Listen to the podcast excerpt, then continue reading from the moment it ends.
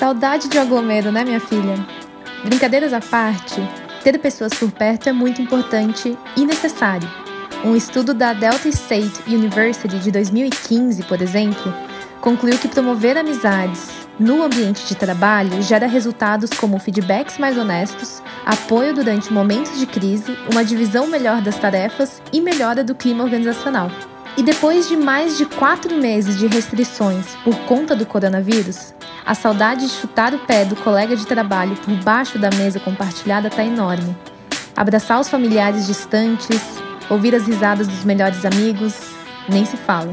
E é sobre isso que a gente vai conversar no episódio de hoje: relacionamentos interpessoais saudáveis. Porque de longe ou de perto, cultivar boas relações sempre vai ser um assunto importante. Eu sou Malu Lang e esse é o Trilha, a jornada de desenvolvimento pessoal da Fundação Estudar em podcast.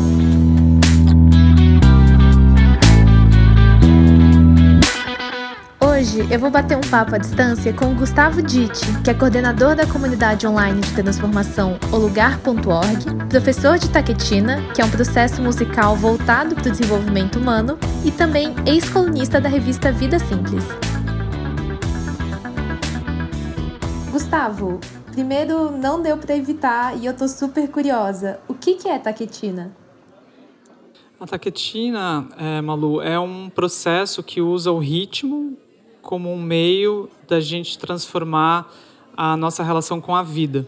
Então o ritmo é uma coisa muito primal, assim. Ela todo mundo é, todo mundo tem ansiedade, só que a pessoa, por exemplo, não tem uma clareza do quanto ela é ansiosa, às vezes na relação ou na relação com o trabalho, mas quando ela está numa relação com o ritmo, aquilo fica bem claro de quanto ela está batendo a palma, pisando antes do tempo. Então, é, ela consegue ter um, o ritmo, ele espelha a vida e a gente consegue transformar a, a, nossa relação que a gente tem com os outros, com os fenômenos, as situações, com as emoções também, ao trabalhar isso no ritmo, né? E voltando para o foco do nosso episódio, da nossa conversa aqui hoje, é, o que, que para você caracteriza os relacionamentos interpessoais saudáveis? Eu acho que, se você for pensar o que faz uma relação ser saudável, é, essa já é uma boa pergunta, porque a gente, em geral, tende a achar que só da gente estar tá, tá numa relação, aquilo já é. Já está dado que, que é um processo saudável, assim, no sentido de que tem até uma pesquisa que foi feita, a pesquisa mais longa que foi feita sobre felicidade, bem-estar e saúde.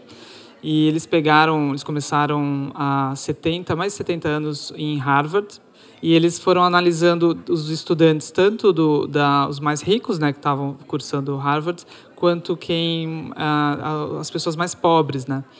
E eles foram analisando uh, ano a ano essas pessoas, né? Muitas morreram, mas outras ainda estão vivas. E eles foram vendo como que elas estavam envelhecendo, se elas estavam com demência ou propensão às doenças ou não, se elas estavam com felicidade, sentido na vida. E aí no fim desse estudo, assim, depois de muitas, muita informação, imagina quanto que eles não, eles não só é, mediram o corpo da pessoa, o cérebro da pessoa, mas eles entrevistavam a família, eles observavam, muitos testes.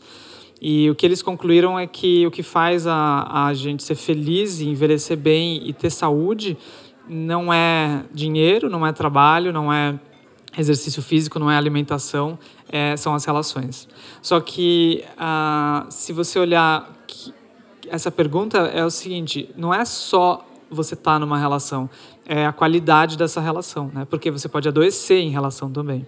Então, é uma, boa, uma ótima pergunta. O que, qual que é a origem de uma relação saudável, da saúde das relações? Né? Então, a gente pode olhar sempre para a mente. Então, quando a gente olha para a mente, a gente vai ver que as relações saudáveis eles, elas vão vir com uma mente que tem as qualidades uh, altruístas. Então, são qualidades como compaixão, amor, generosidade, alegria, alegria, alegria empática, né? Você se alegra pela alegria do outro. E o outro lado, as relações patológicas, elas vão vir de uma mente aflita. Então, é, uma mente com carência, com raiva, com orgulho, com competição, é tão simples quanto isso. A nossa cultura ela estuda muito pouco a mente iluminada. A gente quase que a psicologia positiva é super recente e a gente focou bastante na, na mente aflita, assim, né? Ainda assim, a gente focou na mente aflita uh, com uma perspectiva uh, quase que não tão contemplativa. Então, se você parar uma pessoa na rua e perguntar qual a origem mais profunda do ciúme ou do apego, a pessoa não sabe direito como dizer. Então, a gente precisaria investigar isso olhando para a própria mente, né? Que é um pouco os meus professores todos eles têm, eles vêm dessa se chama ciência em primeira pessoa.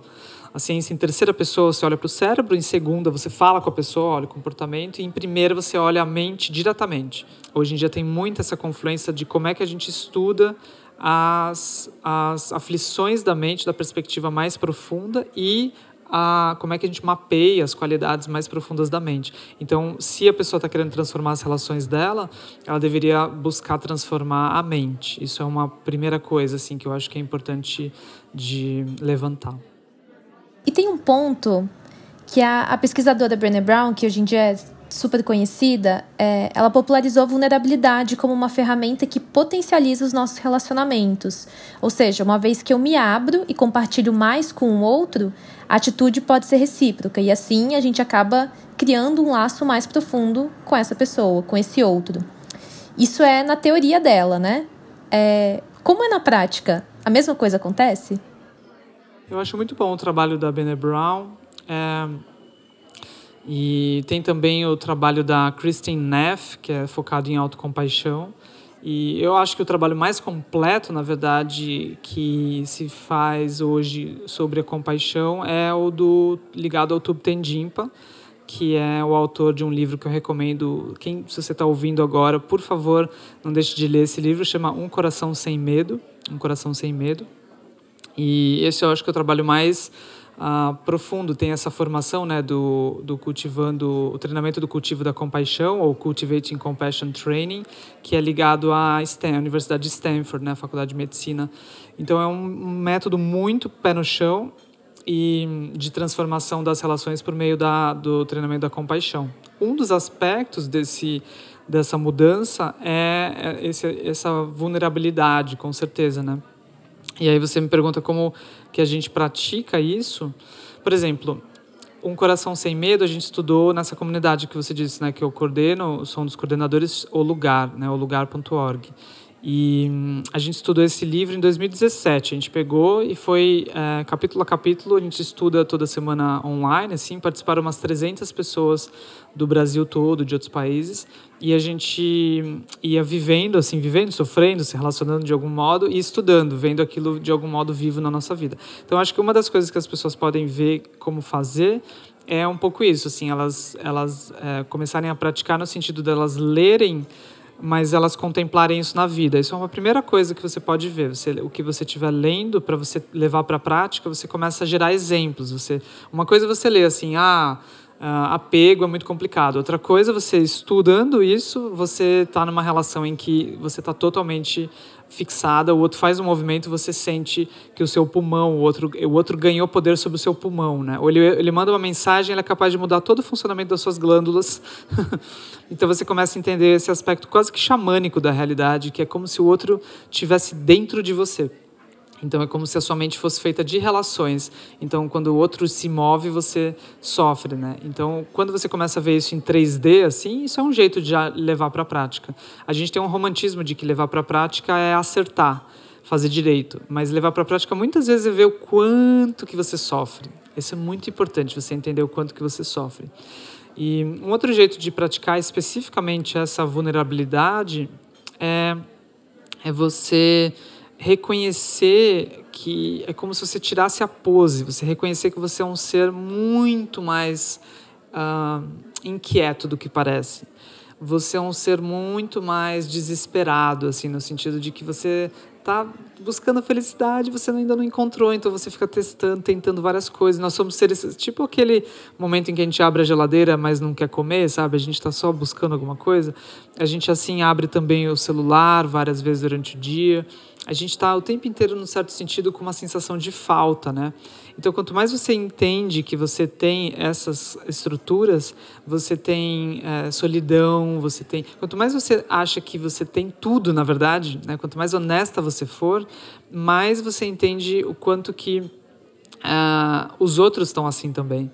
Então é como se você entrasse em contato com a sua fraqueza ou o fato de que você é, não consegue ganhar os jogos que você se propôs a ganhar, né? Você está sempre com uma, uma sensação de fracasso, assim. A gente nunca consegue ser também tudo que a gente quer, sabe? Assim. Então, quando você entra em contato com isso, isso dá uma grande humildade. Isso, incrivelmente, nos abre para o mundo.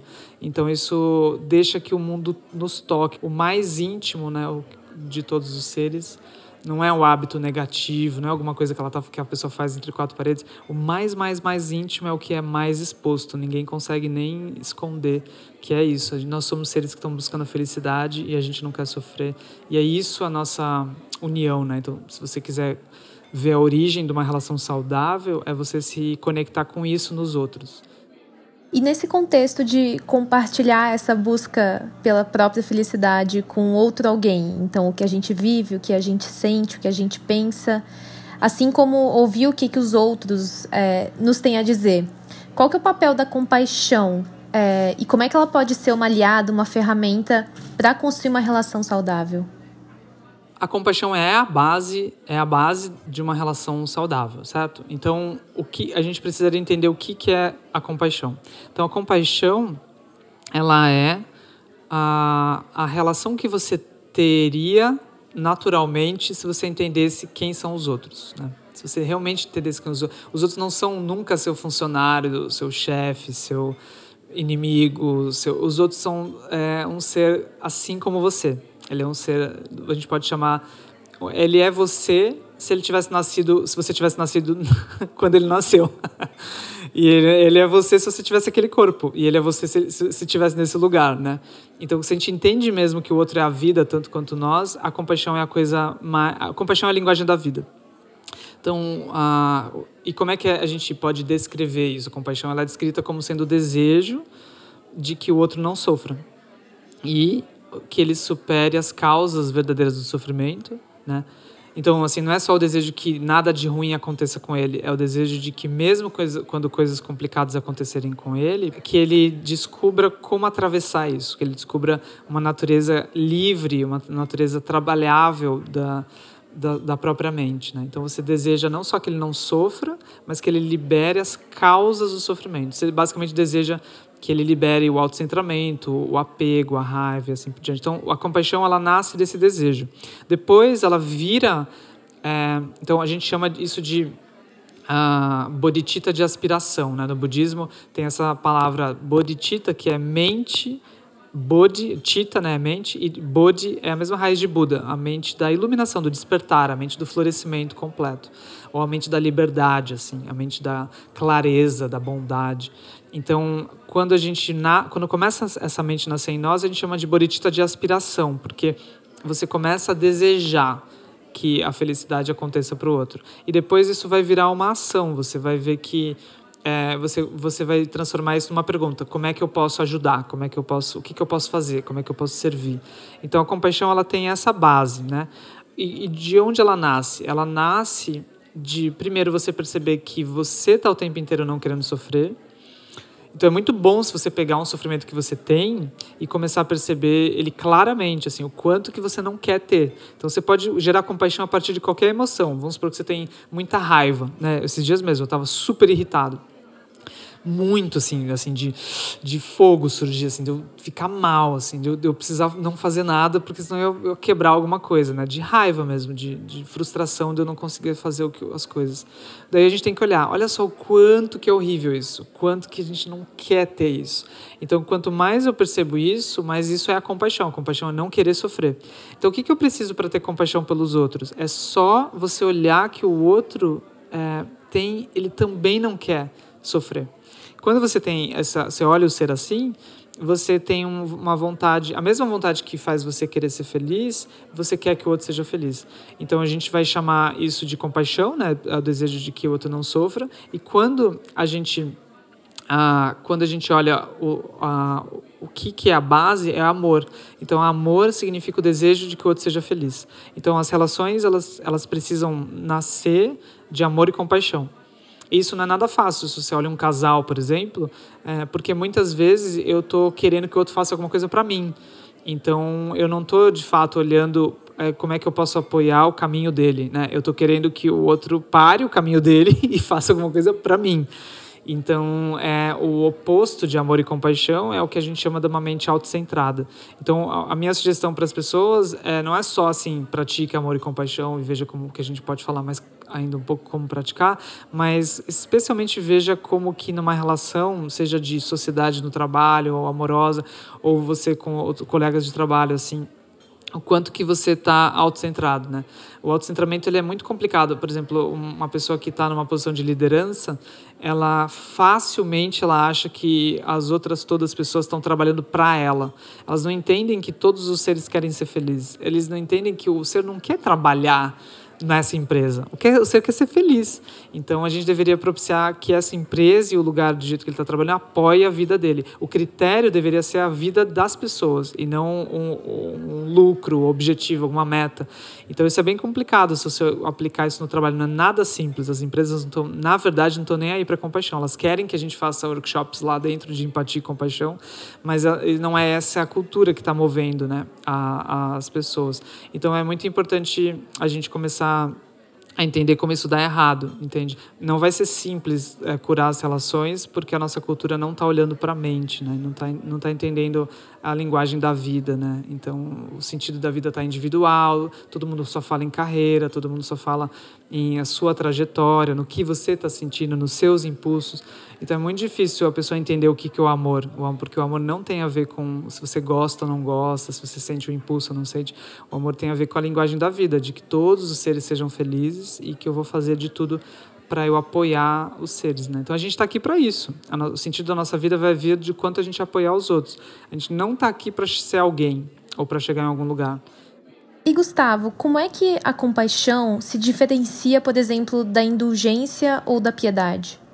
A compaixão, ela não é ah, uma sensação de dó, porque ela tem um elemento. A compaixão tem vários elementos. Um dos elementos é o que é chamado de empatia.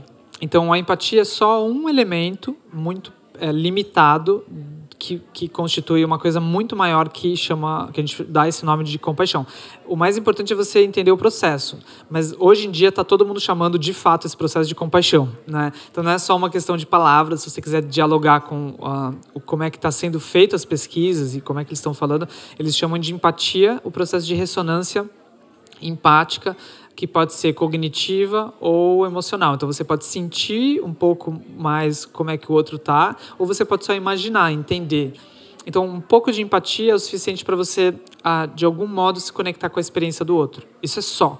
Então, a empatia, ela é neutra. Então, ladrões têm empatia. Por quê? Porque, às vezes, o, o ladrão tem mais empatia do que os vizinhos. Porque o vizinho nem sabe quando o outro tá ou não tá, o horário que ele sai ou não sai. O ladrão sabe, Outra, outra, quem tem empatia também é publicitário. Publicitário tem. Eles sabem que as pessoas não querem Coca-Cola e aí eles fazem uma campanha que chama Abra a Felicidade. É uma sacanagem, porque eles sabem que a pessoa quer ser feliz. Então eles falam, abra a felicidade. Isso é empatia, porque você entende o mundo do outro. Você sabe que não adianta falar, abra o refrigerante. Você sabe que a pessoa quer ser feliz, então você bota imagens de gente ser feliz. Então isso tudo é empatia, usada sem ética. Então a gente aqui tem o segundo elemento da compaixão, ética. Ética é a coisa que mais falta, incrivelmente, no nosso mundo e precisa muito ter um referencial de cuidado. Então, ética. Outra coisa que precisa, que aí sim é a diferença da, da piedade e da dó e da pena, é a sabedoria. A sabedoria é a mesma coisa que compaixão. Não existe compaixão sem sabedoria. E sabedoria é ver claramente a realidade. Então, quando você vê claramente a realidade, você vê que, primeiro, a realidade é interdependente. Então, nenhuma situação está fechada, porque toda situação está montada com causas e condições. Nada está nunca fixo. Então, porque nada está nunca fixo, tudo é dinâmico, você nunca vai ter dó da pessoa, porque você sabe que aquilo pode girar. Então, você trabalha para aquilo girar. Então você tem empatia. Vamos supor que você olha uma pessoa que ela está ela tá sendo castigada pela empresa, né? Igual nesses filmes do Ken Loach, assim, né? Que ele tem esse grande diretor, uh, uh, ele tem esse eu, eu Daniel Blake e, e esse filme novo que é Você Não Estava Aqui, né? Sorry We Miss You. Então vamos supor que você vê uma pessoa que ela está sendo castigada por uma corporação, ou você vê uma pessoa que está sendo castigada pelo Estado, a pessoa tem uma dificuldade de conseguir os 600 reais, enfim. Então você, você vai ter é, empatia, você vai sentir que é muito complicado, mas você vai ter uma. A compaixão aqui ela nunca vira desespero e nem desânimo, porque você vai olhar que é possível fazer alguma coisa. Então você mesmo vai tentar fazer alguma coisa que seja um protesto, que seja falar alguma coisa, tentar mudar a cultura, tentar mudar a lei, né? E, eventualmente você vai até começar a trabalhar com isso, você gerar uma ativa muito, daqui a pouco você vira advogada, enfim, para ajudar essa pessoa. E você também vai ver o potencial desse ser de, de não sucumbir a essa situação. Então, eventualmente, você começa a admirar. Assim, você vê que mesmo que ele não conseguiu os 600 reais, igual esse, essa notícia que eu achei maravilhosa, a pessoa estava esperando para conseguir os 600 reais, ela apareceu na TV e aí um monte, acho que foi no Rio de Janeiro, um monte de gente foi levar comida para essa pessoa. Quando ela recebeu a comida, ela deu, ela deu a comida para as pessoas ao redor, ou seja, ela foi super generosa mesmo não tendo.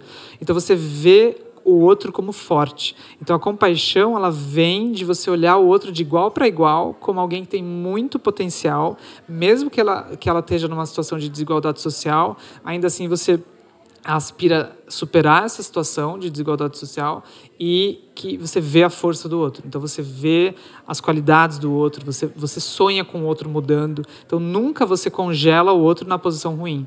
Então se você encontra alguém que sofre, que tem muita raiva, por exemplo, você olha para essa pessoa, você olha para a raiva como você olha para uma gripe. Você nunca, ó, você, a gente tem natural compaixão com gripe, porque a gente nunca fala, ah, você é gripado, coitado, vai ser gripado para sempre. Você tem uma natural compaixão, que significa que você vê a possibilidade da liberação. Então você diz, ah, a pessoa tá com gripe, a pessoa tá com raiva. Ah, mas ela está com raiva há muito tempo, não tem problema, ela pode parar. Então é, é bem importante a gente nunca congelar o outro na negatividade, caso contrário, a gente vai tender ao bandido bom ao bandido morto. Eu preciso é, entender que eu preciso gerar uma cultura que transforme esses seres. Esses seres estão sendo criados, então eles podem mudar. Se eu consigo entender como fazer isso, eu consigo começar a mudar a sociedade como um todo. Então é uma visão, a, a compaixão, de sabedoria que não congela os outros e sempre vê saída. Então, se você não vê saída, você não tem compaixão. E aí você vai ter dois tipos de reação a indiferença, você vai parar de olhar e, e você vai ter o desespero. Você vai olhar tanto, mas sem ver saída, que você colapsa. Então você vai ter o chamado burnout, né, ou estafa, assim, o, ah, o esgotamento por causa da empatia, da, da empatia. Mas você nunca tem esgotamento, não existe burnout da compaixão. A compaixão sempre vem com energia e sempre vem com possibilidade de fazer alguma coisa e de, de algum modo liberar aquele sofrimento, mesmo que leve tempo. E aí você pode gerar o voto: leve o tempo que levar, eu vou trabalhar para, por exemplo, uh, diminuir a destruição ambiental, vou trabalhar para diminuir o racismo. A compaixão ela tem esse elemento de ver saída ela tem esse elemento de horizonte, assim, mas não é romântico. Então não caia também na ideia de que, ah, então vai dar tudo certo no final e a gente tem que só. Não, não é romântico. Então é uma visão super madura, né? Como diz, é uma visão além de otimismo e além de pessimismo. Como diz o Mathieu Ricard, a gente já passou do tempo de ser pessimista. Já, não, já A gente já tinha o luxo antes de ser pessimista, agora a gente tem que ser muito prático.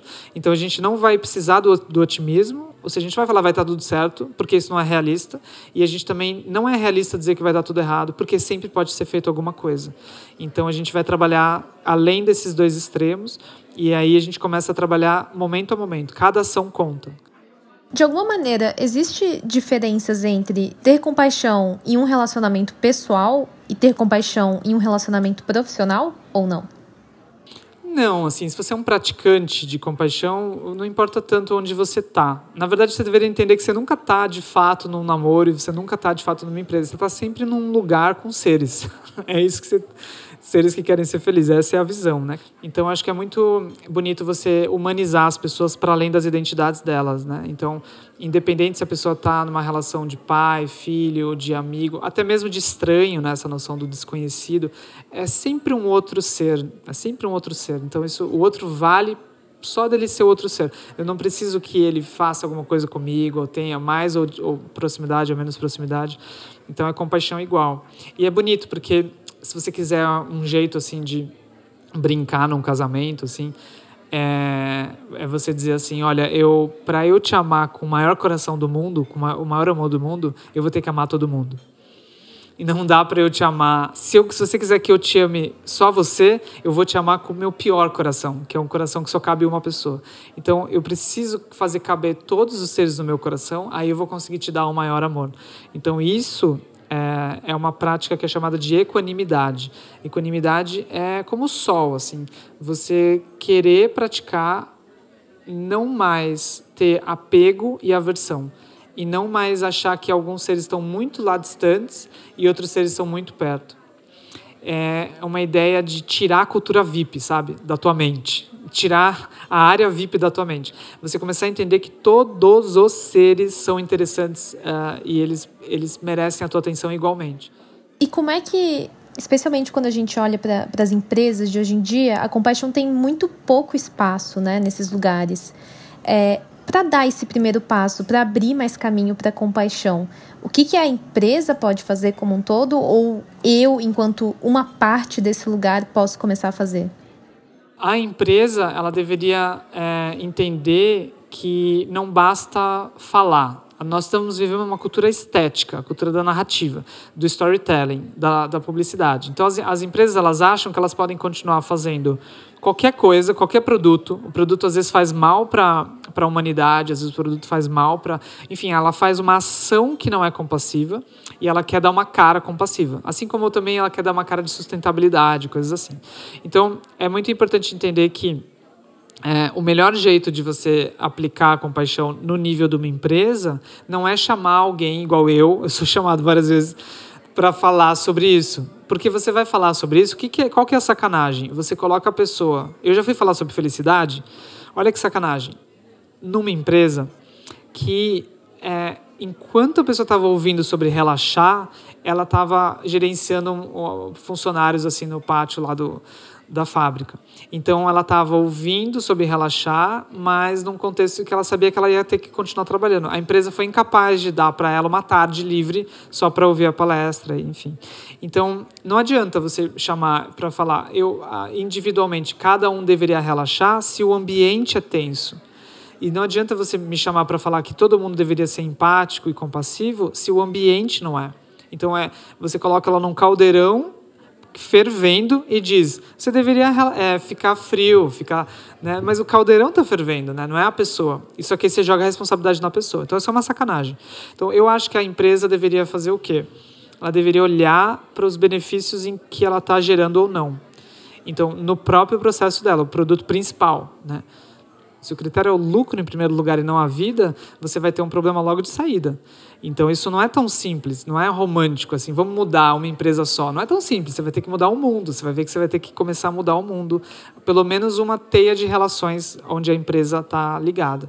Esse é um ponto. A, a, outro ponto é o cuidado não só com o meio ambiente, o cuidado com a, a sociedade, mas o cuidado com as pessoas. Então, por exemplo, se você quiser ser, introduzir a compaixão na sua empresa, peça para as pessoas trabalharem menos libera elas mais para elas serem felizes e, e, de algum modo a, a empresa apoiar a vida das pessoas. Né?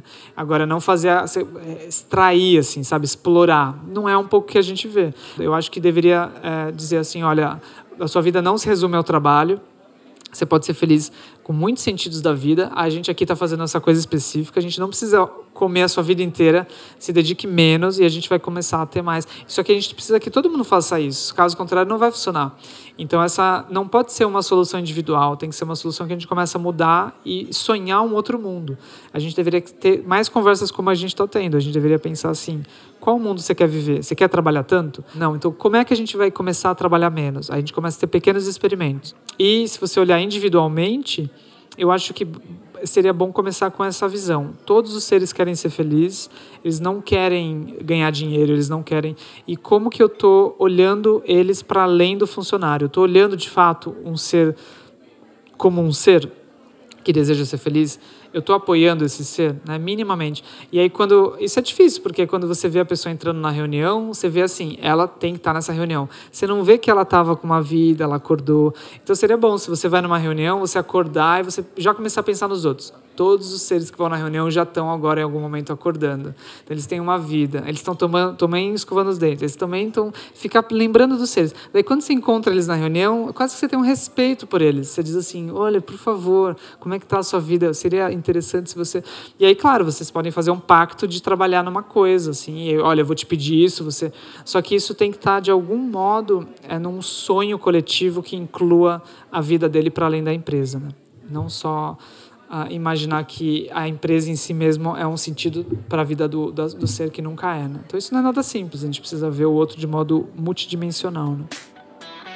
O Daniel Goleman, que é uma das principais referências que a gente usa ao longo do curso Inteligência Emocional na Prática, afirma que existem três tipos de empatia: a cognitiva, que é compreender o que o outro sente, a emocional, que é se sentir da mesma forma que o outro, e a compassiva, que seria a forma ideal, porque ela tem o sentido de adotarmos uma postura de eu sinto que você precisa de ajuda, mas eu estou preparado para te ajudar também.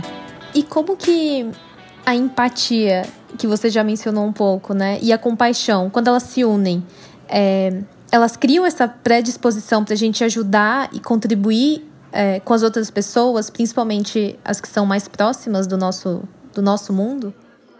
Toda vez que tem compaixão, Malu, tem empatia. Não tem como ter compaixão sem o elemento da empatia. Nem sempre que tem empatia, tem compaixão. Né? Então, a gente pode só resumir assim, quando tem compaixão. Né? Como, assim. Um dos critérios, eu acho, bonitos assim para você introduzir a compaixão, a compaixão é na, é na relação com o sofrimento certo? É você querer liberar o sofrimento. Então, o que você pode pensar é assim: você vai entrar numa empresa, você vai entrar num projeto, a sua motivação deve ser assim: eu não vou atrapalhar. Começa daí. Que eu possa não atrapalhar. Se você vai casar com alguém, pensa assim: esse ser tem uma vida. Ele, ele é, tem uma família, a família quer que ele seja feliz. Eu eu estou começando a me relacionar com esse ser. Então você deve ter uma, uma postura super cuidadosa. E como alguém que entra num museu de arte contemporânea que tem coisa em todo lugar, assim. Então você vai com assim entrando na vida do outro. E aí você vai com a primeira motivação é não atrapalhar. Isso já é compaixão. Daí você começa a ter uma motivação que é mais ligada ao amor, que é dizer que eu possa a ver o outro, irrigar o outro e ver para onde ele pode florescer.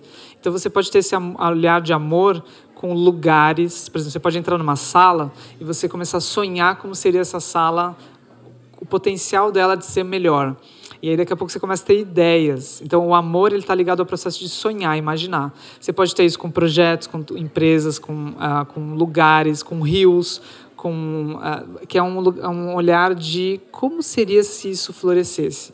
Então você vê o semente, você vê potencial e você você começa a ter ideias de como de como apoiar. E aí você começa a fazer um processo é tipo pão. Eu gosto de pensar o amor como pão. A Isabela faz muito pão com quem eu sou casado. E daí é, é, um pouco assim, você olha aquela massa, eu olho aquela massa, eu tenho, não tenho amor, eu tenho vontade de jogar fora. Mas ela, ela tem amor, ela vê o pão. E porque ela vê o pão, ela sabe que se ela começar a melhorar as condições, ela bota no forno, ela sabe que tem que. Ou às vezes a massa tem que fermentar, ela bota num, num pano, assim. Então ela sabe que se ela cuidar e irrigar e der causa e condições, aquilo vira pão e vai virar maravilhoso. Então a gente tem que ser forno uns dos outros. A gente tem que olhar o outro, ver o potencial dele, olhar os lugares, olhar os projetos e começar a criar causas e condições sonhando aquilo, o florescimento daquilo.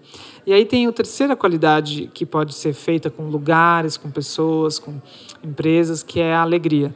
A alegria ela não só é alegria, é apreciação, apreciação no sentido assim, que maravilhoso, Malu, que a gente está podendo falar pelo Google Meets, né? Olha coisa maluca, que maravilhoso que então, apreciação de qualquer que seja coisa, né? apreciar você, o fato de você ter uma coluna. Assim, as pessoas às vezes não apreciam. É, baratas não têm essa experiência de ter uma coluna e você relaxar. Assim. Então, apreciação, apreciação das cores, da experiência humana, da vida. E a alegria empática, que é apreciar e se alegrar e ser feliz com a felicidade do outro. Então, isso é um bom critério. Se você está numa relação de empresas, você fica feliz se a outra empresa consegue aquilo que você não conseguiu. Uh, se você está numa relação de, de pessoas assim, então por exemplo, artistas, vamos supor que um lança o livro e você está todo bloqueado, assim, você não consegue lançar o livro, você ser feliz pelo outro, porque se você tentar ser feliz só pelas suas alegrias, você nunca vai ser feliz direito. Mas se você se alegrar pelas alegrias dos outros, você vai se alegrar todos os dias. Então a sua, a sua mente se amplia quando você inclui os outros ah, na sua. Você vê, você vê que a vida dos outros é a sua vida. Então você começa a entender que você está participando. Alegria tem muito a ver com participar. Você se sente participando de tudo. Então, mesmo que você não esteja fazendo nada, você tem uma sensação de que muito está sendo feito e que de algum modo você está participando. Então, o jeito de participar de qualquer coisa, se você quiser, Malu, participar de qualquer coisa, você se alegra.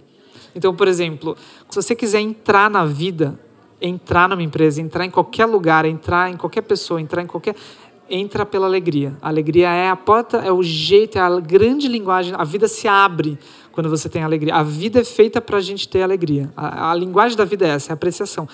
E Gustavo, se eu ouvir a palavra compaixão hoje, como que eu começo? Existe um exercício? Existe uma fórmula? Existe um primeiro passo?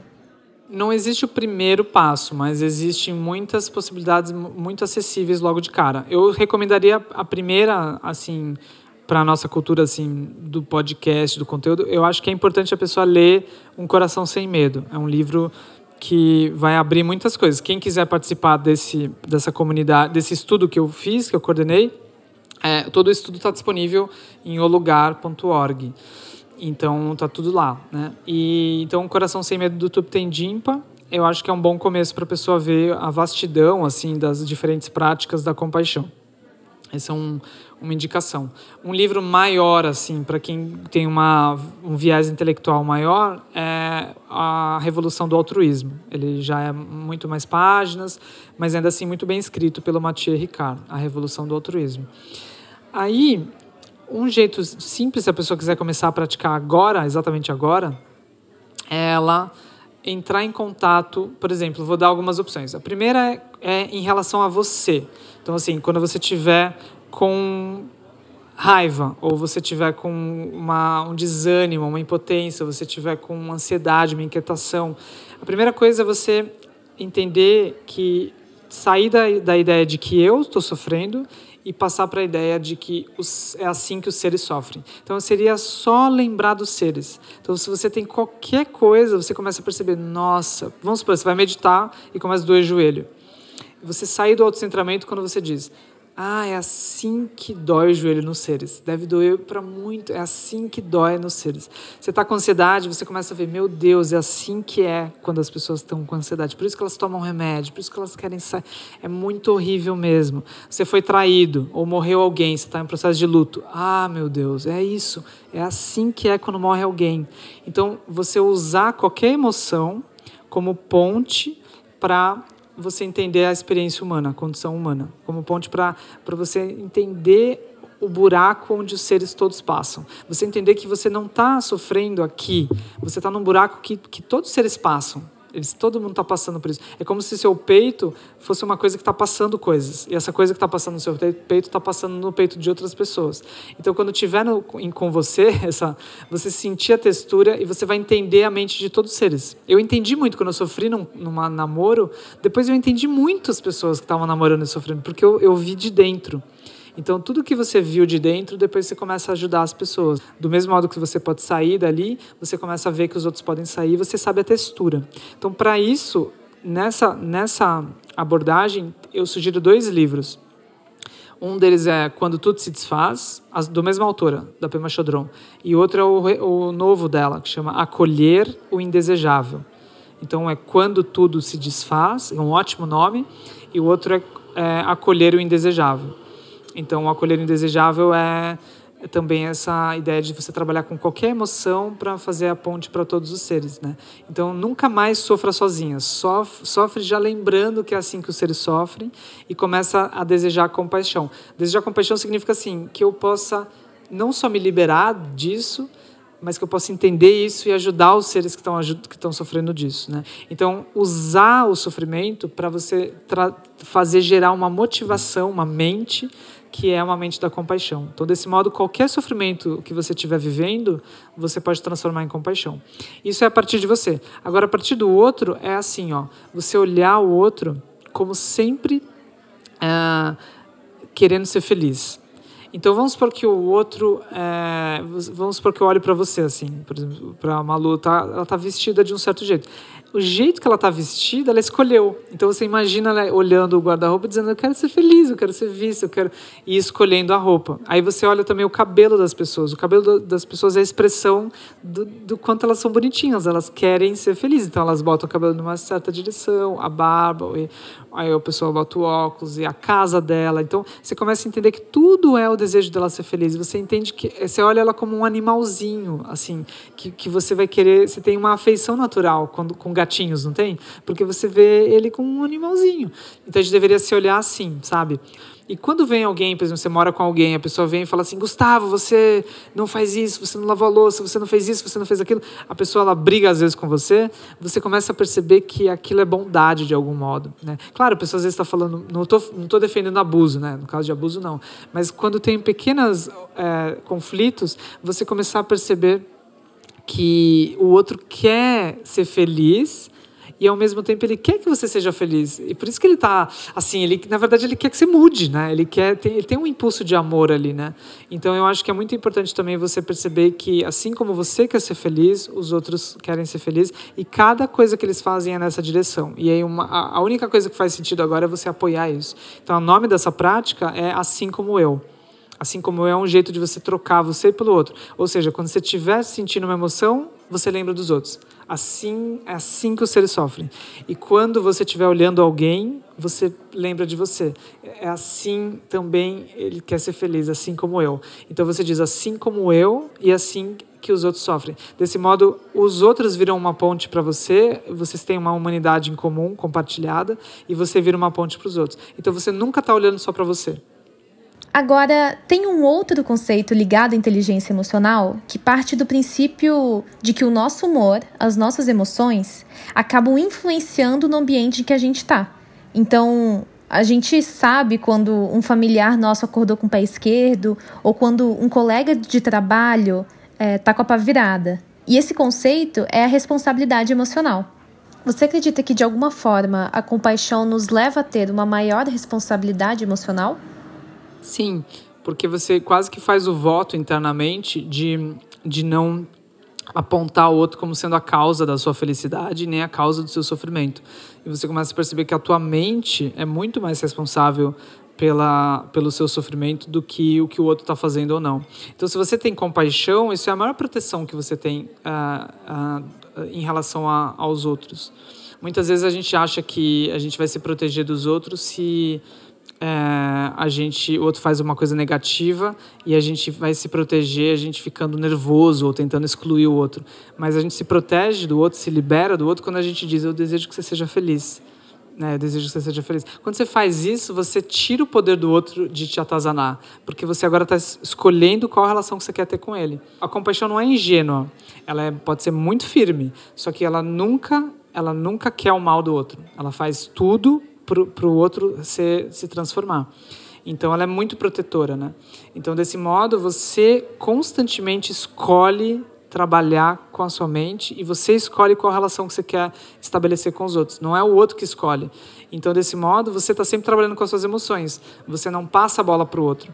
Então, quem causa nossos sofrimentos mais profundos mesmo somos nós, nós mesmos, nossa própria mente. Claro que no caso da violência, a gente vai, é claro, a gente vai precisar parar aquilo, né? Mas se você olhar mesmo as relações, a nossa mente está influenciando muito mais do que parece. Então, é, seria muito bom você ter a esse aspecto de responsabilidade que você trouxe, essa palavra é ótima, responsabilidade emocional, que é no sentido de que não é que o outro é irritante, sou eu que me irrito. Não é que o outro é perturbador, sou eu que me perturbo. Então, nenhum ser tem propriedades inerentes, é sempre relação, nós somos sempre relações. Então, eu posso escolher com qual mente eu me relaciono, e aí é, eu não vou transferir isso para o outro, né? Então, se surge raiva em mim, não adianta eu falar para o outro, agora você tem que parar de chegar atrasado. Não adianta eu tentar controlar o outro. E tentar controlar o outro é, de novo, dar mais ainda poder para o outro te fazer miserável, né? Então, a nossa energia está super condicionada se a gente se relaciona assim. a compaixão ela desbloqueia isso. Então a gente vai simplesmente estar ali para apoiar o outro e aí eu vou ter que trabalhar com a minha mente para eu não ficar vomitando as minhas aflições em cima do outro. Então seria muito bom você ter uma certa você se conter um pouco assim, você trabalhar com a tua mente para que você possa oferecer algo que é benéfico para o outro, que apoie o outro, né? E você simplesmente não ficar jogando as suas aflições mentais para cima do outro, como se ele tivesse responsabilidade de dele fazer você parar de se perturbar, né? Então ninguém vai ninguém vai mexer na nossa mente, né? Ninguém vai tirar a solidão de nós, tirar a carência de nós. Somos nós que que vamos começar a oferecer. E aí a chave para isso é você parar de pedir, parar de querer para si e você começar a oferecer. Quando você começa a oferecer, você sempre tem. Então você basicamente começa a oferecer o abraço que você está esperando sempre receber. Então quando você oferece o carinho que você quer receber, você quebra o ciclo, você ganha imediatamente aquilo. Então tudo aquilo que você está esperando que o outro faça, faz você entende? Você começa a oferecer. Agora, claro, isso não é para você justificar uma relação patológica em que o outro não faz nada e você vai começar a fazer tudo, não é bem isso. Porque nesse sentido você nem está ajudando o outro. É no sentido de, de fato, você ficar feliz de oferecer e apoiar a vida do outro, né? Se estiver apoiando. Agora, se cada vez mais que oferece o outro se torna ainda pior, sem fazer nada, daí você vai se sentir assim, bom, não estou ajudando a oferecer, né? Então é melhor a gente terminar essa relação. Então não, não sejam românticos no sentido de que você vai fazer alguma coisa e vai dar certo. As relações elas são todas complicadas. Eu brinco assim que as relações nunca se resolvem. Sempre problema, mas é possível se iluminar. Sensacional. É, e Gustavo, tem mais algum conteúdo que você indica para quem quiser saber mais, estudar mais e se aprofundar em compaixão? A coisa que eu mais indico, que é a que mais me ajudou, a dica primordial que eu tenho, é procurar alguém que é a manifestação viva disso. Então, na verdade, parar de ouvir podcast, parar de ouvir o que eu estou falando, parar de ler isso, ler aquilo. E não só, assim, né, continua, pode ficar à vontade, mas assim, eu digo, fazer uma coisa que, assim, não, você nunca vai encontrar a, a, verdadeira, a verdadeiro sentido da compaixão sem encontrar alguém, que é isso, né? Então, por exemplo, Sua Santidade Dalai Lama é isso. Então, eu recomendo os documentários sobre ele. Tem maravilhosos assim documentários. E o mais próximo disso você conseguir. Por exemplo, no meu caso, eu consegui chegar perto do Lama Alan Wallace. Alan Wallace é aluno direto de Sua Santidade Dalai Lama. Então, daí eu estou bem perto. então, para mim é muito bom. E aí, quando eu vejo ele, eu vejo o que, que é amém, o que, que faz o treino da compaixão. Eu vejo o que, que, como é que é que a mente dele opera, o olhar opera, as relações opera. Ele tem uma energia constante, assim, ele está há décadas trabalhando para o benefício dos seres. Então eu vejo os resultados daquilo. Então você nunca vai acreditar a não ser com um exemplo vivo. Então eu sugiro você encontrar, buscar essas pessoas. O Tupten é um grande professor. Aqui em São Paulo a gente tem a Lama Tsering, né, em, em, ali em Cotia com o templo Otsaulin. A gente tem muitas opções. O próprio Júlio Lancelotti, eu acho que a gente deveria se aproximar, porque ele é um, uma, uma bondade transbordante aqui em São Paulo. Então, tem vários professores e professoras, grandes homens e mulheres de todas as tradições, que eu sugiro vocês se aproximarem, eventualmente até virar aluno. E virar aluno no sentido de querer aprender mais, sabe? De falar assim, eu quero realmente. Como é que, que você treina para ser assim? e você emular e tentar, tentar expressar e manifestar você mesma as qualidades. Então se diz que o nosso coração ele tem esse potencial dele ser capaz de amar todos os seres. O Buda disse isso há 2.500 anos no Sutra Meta Sutra, né, o Sutra do Amor. E pensa, há 2.500 anos ele disse: você pode, se você treinar e ampliar o seu coração, amar cada ser como se fosse o filho único, como se você fosse a mãe de um só filho, como se ele fosse seu filho único, você pode amar cada ser assim.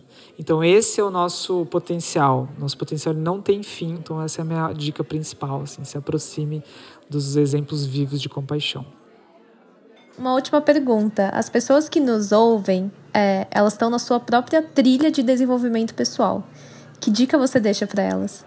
Eu daria essa dica de sair do, do que eu chamo de oba-oba, de achar que a transformação ela é, ela é só uma transformação de uma visão de mundo, uma narrativa, de que basta ela fazer poucas coisas, ver uma palestrinha, meditar, fazer mindfulness, qualquer que seja coisa, e vai, enfim, é, liberar o sofrimento. Então, minha sugestão para as pessoas é ser muito honesta em relação ao seu sofrimento, entender que todos nós, mesmo as pessoas que parecem ser espiritualizadas, nós estamos muito ainda autocentrados, muito ainda ah, competitivos, assim, muito ainda orgulhosos, muito ainda irritados. A gente tem que ser bem. Olha, eu trabalho com isso e eu sei o quanto que eu, é muito difícil mudar. A transformação ela é um trabalho sujíssimo, ela não tem nada de romântica. Então eu sugiro entender que o buraco é milhões de vezes mais embaixo do que parece e buscar métodos precisos, que não é só assim, ler um pouquinho, meditar um pouquinho, entender como é que é que eu vou superar o autocentramento, qual é a origem de todas as emoções perturbadoras, qual a causa do sofrimento, começar a entender que é super sutil e você só vai entender isso se você ouvir claramente, sair dessa arrogância de a gente chega perto dos grandes professores e fala, eu quero só uma palestrinha de uma hora. A gente, aí ele fala, não, mas eu vou dar um retiro de, o meu professor dá um retiro de oito semanas. Todos os dias ele dá ensinamento por dois meses, todos os dias. Então você imagina, você tem que ter tempo para você realmente mergulhar. Então eu desejo que vocês mergulhem, que vocês vão até vá até as fontes das fontes das fontes e não pare no coração sem medo.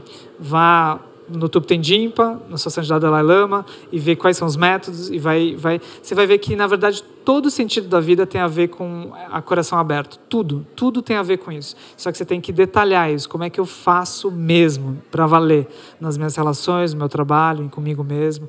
Então, não, não se contente com uma transformaçãozinha.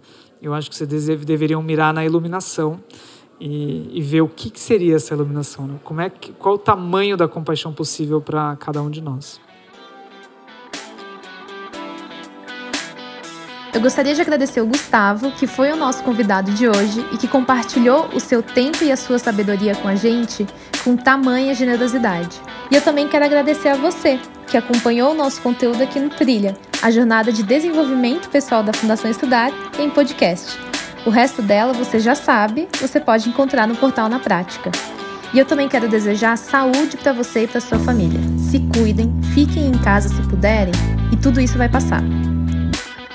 O desenvolvimento desse episódio contou comigo e com a Súria Barbosa. A edição e a sonoplastia são do Pedro Rodante. A gente se encontra no próximo episódio.